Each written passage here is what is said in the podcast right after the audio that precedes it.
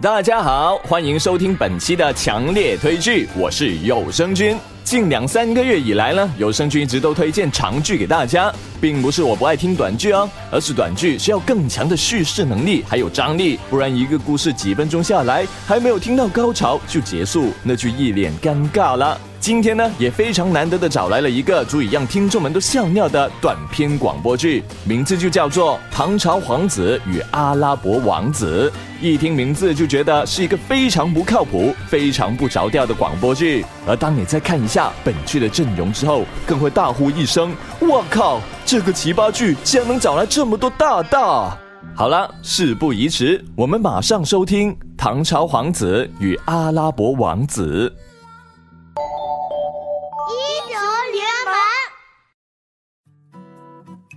唐朝皇子和阿拉伯王子，来自晋江文学城作者王沙漏授权作品。从前有个皇子，每天课不要上的，偷偷的在课桌底下翻传奇小说。他的老师就把他叫过去训话：“你这样不行啊！作为皇子，你的天职就是杀兄弟。你每天与世无争的嘿嘿笑笑，你以为是在修仙啊？我们这是公道文，拎得清的好吧？好的呀。知识就是力量，要当皇帝就要多读书，多刷题。”说着。把他的传奇小说收起来，给他一本算术书，让他翻开第一页。现在我们来讲第一题，总共五千个兵，一万个民，一个兵每天要吃一壶米，一个民每天要吃四分之三壶米。离兵一百里，离民两百里的地方有一个大粮仓，总共有十万八千壶米。一个兵每天可以走五十里，一个民每天能走三十里。请问应该出动多少兵民运粮？给兵多少壶米？给民多少壶米？我皇帝不要当啦！皇子把书拍在桌子上。夺门而出，就这样，因为奥数题，放弃了皇位。别的皇子都在杀到飞起，杀到超神，皇子却每天都在宫里写小说，一天一个小故事，全都是鬼神狐仙。不知怎么的，故事从宫里流传到了宫外，火了。一群少女聚集在宫墙下，天天等着他的稿纸从宫里飘出来。发展到后来，一看到稿纸就尖叫。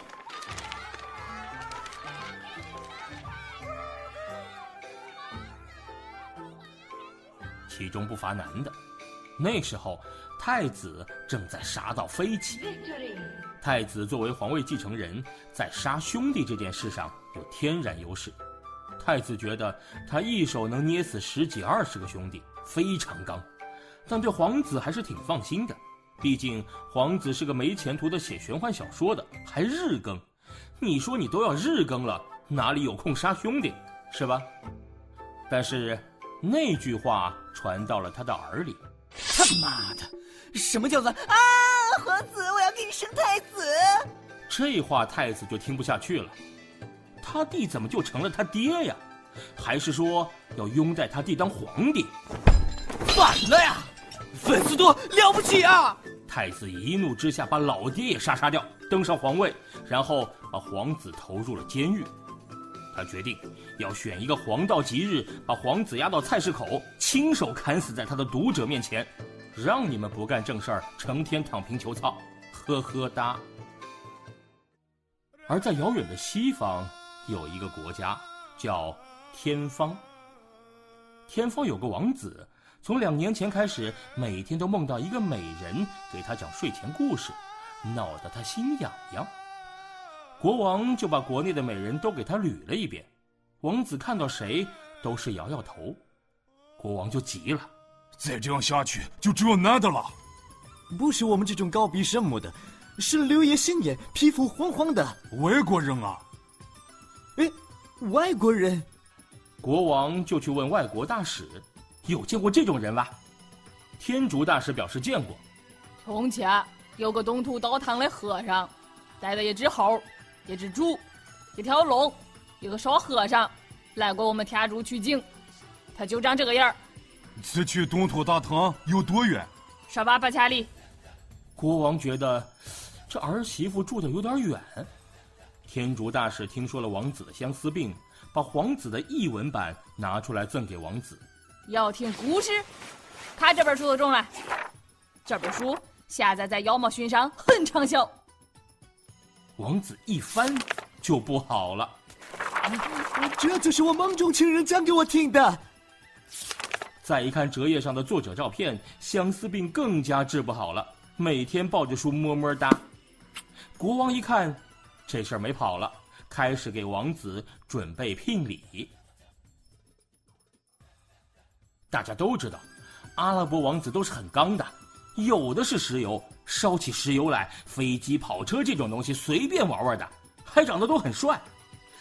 可惜这是篇古风文，不好这样子的。不过。天方就是从前的阿拉伯，也差不多。很有钱的天方国王听天竺大使说，东土大唐的和尚去他们那儿取经，都带着一只猴、一只猪、一条龙、一只沙和尚。让他儿子去东土大唐娶妻，聘礼还要带的多一点的喽。王子就骑着长颈鹿，赶着大象，手擎大雕，领着狮群，操着骆驼，穿越了整个中亚西亚草原，来到了长安城。王子在路上走了两年，到达的那天，皇帝正好要杀皇子，现在已经是王爷了。听说西门外飞沙走石虎一跳，王子来到菜市口，大喊一声：“Wait a minute！” 从大象身上跳下来，双膝跪地，拍着胸膛。王子喊道：“不要杀他，嫁给我，嫁给我！”一副路过的爷爷姥姥行行好，看看这里的模样，博取了围观群众的一致同情。因为皇帝的头还在狮子嘴里，皇帝勉强答应了。不就是下嫁吗？正嫁，正嫁还不行吗？哎，不是你！王子说完，羞涩的瞥了眼王爷。皇帝这可高兴了，这许了，这许了。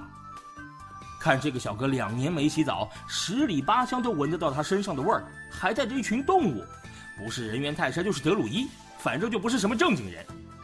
王爷现在是他唯一的兄弟了，嫁到国外去，他亲戚。王爷还在刑场上赶稿，觉得这真他妈是个神转折，以后要写进书里。这样想着，与阿拉伯王子对视一眼。王子见到日思夜想的美人，羞红了脸。漂亮，真的漂亮，圣漂亮娃娃。我他妈是男的。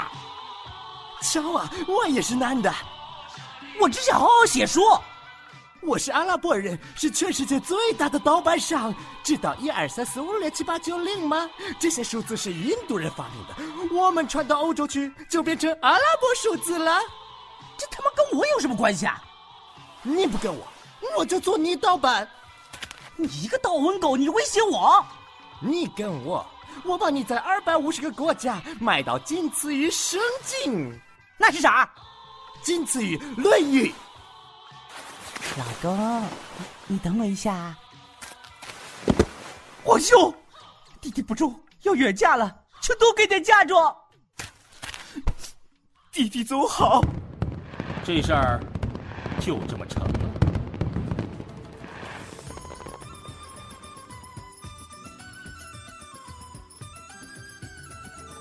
结婚以后，王爷每天都在赶稿。你不能每天光顾着更新，你要对我负责任。来来来来，控稿。我受够骆驼了，他们很高很丑，脾气不好，拿梯子踢我。咋没把你踢死？这样的，一分钟两百。王爷开始算数，上稿千字两百，一千字他要写二十分钟，每分钟写五十个字。王子开的价等同于五十个字两百块，折合下来每个字能卖到四块钱。好像哪里有点不太对呀？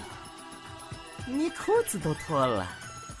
王爷最终没有经得住一个字四块钱的诱惑，严肃道：“久一点。”不知道大家听完之后有没有和有声君一样笑疯呢？作者王沙漏的原文在微博可是转发了高达六千多次哦，足以证明这是一部脑洞大开的乌文。内容不仅涉及了方言、中外文化、奥数和历史等方面知识，真可谓是不动点脑筋都听不懂啊！而且剧组的声优还接受了原作者一字不改配出来的可怕要求。所以本剧真的可以说是原汁原味。那么这一期的强烈推剧呢，就到此为止啦。下一期的强烈推剧，有声君依然会推荐好听的广播剧给大家的，大家敬请期待吧。拜拜。